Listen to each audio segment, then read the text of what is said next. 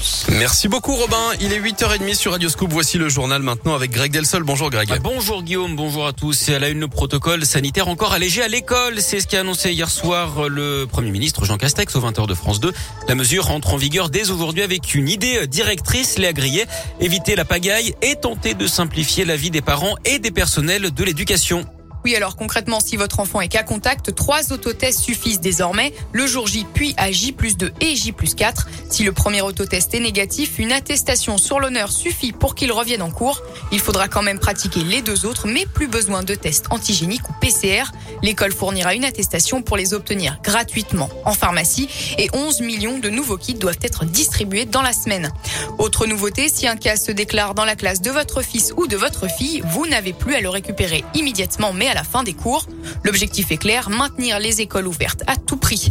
10 453 classes sont fermées actuellement. C'est 2% du total, a rappelé le Premier ministre hier. Il a d'ailleurs défendu cette politique de test en expliquant que l'abandonner reviendrait, je cite, à casser le thermomètre. Ah, merci Léa. L'annonce a été accueillie de manière très mitigée hein, par les syndicats qui appellent à la grève. Jeudi, le mouvement s'annonce très suivi avec près de 80% de grévistes d'après un sondage en ligne réalisé par euh, le syndicat SNUI FSU du Rhône.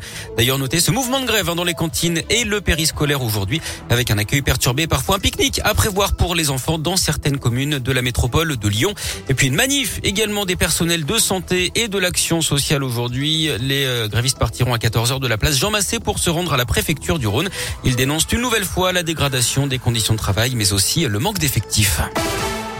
Les opérations en ambulatoire pourraient reprendre dès demain, celles qui nécessitent une hospitalisation dès vendredi. C'est ce qu'annonce ce matin le directeur de l'Agence régionale de santé dans une interview au Progrès. Jean-Yves Graal qui pose une condition que le niveau d'admission en réanimation reste sur un plateau, comme cela semble le cas actuellement selon lui. D'après Covid Tracker dans le Rhône, 191 patients sont actuellement en réanimation pour cause de Covid. 769 sont hospitalisés. Les opérations sont déprogrammées hein, depuis début décembre dans notre région. La suite de l'examen du projet de loi sur le pass vaccinal aujourd'hui au Sénat, des sénateurs qui devraient l'adopter, mais avec des ajustements. Les discussions pourraient d'ailleurs se poursuivre jusqu'à demain.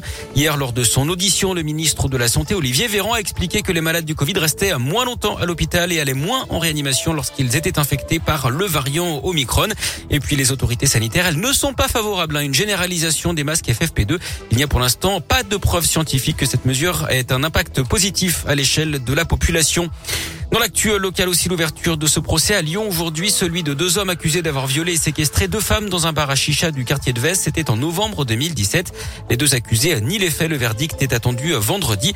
Et puis plusieurs rues sont fermées dans le premier arrondissement de Lyon aujourd'hui pour permettre le démontage d'une cheminée d'un immeuble de la rue René Lénaud.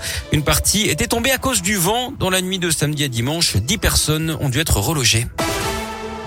Bonne nouvelle pour les fans de Lasvel. On connaît les dates des prochains matchs des Villeurbanais. Le choc face à Monaco en Euroleague devait se jouer vendredi dernier, mais la rencontre avait été reportée à cause du Covid. Le choc aura finalement lieu mardi prochain à 20h à l'Astrobal. Assure également le vendredi 21 janvier la rencontre face à l'Étoile Rouge de Belgrade à 21h. À 17h le dimanche suivant contre la Chorale de Rouen. Puis viendra le Bayern Munich le mardi 25 janvier à 21h. Et puis en rugby, cette très mauvaise nouvelle pour le Loup. Le deuxième ligne, Kylian Gerassi, souffre d'une rupture d'un ligament croisé du genou droit. Il devrait être opéré la semaine prochaine. Sa saison est d'ores et déjà terminée.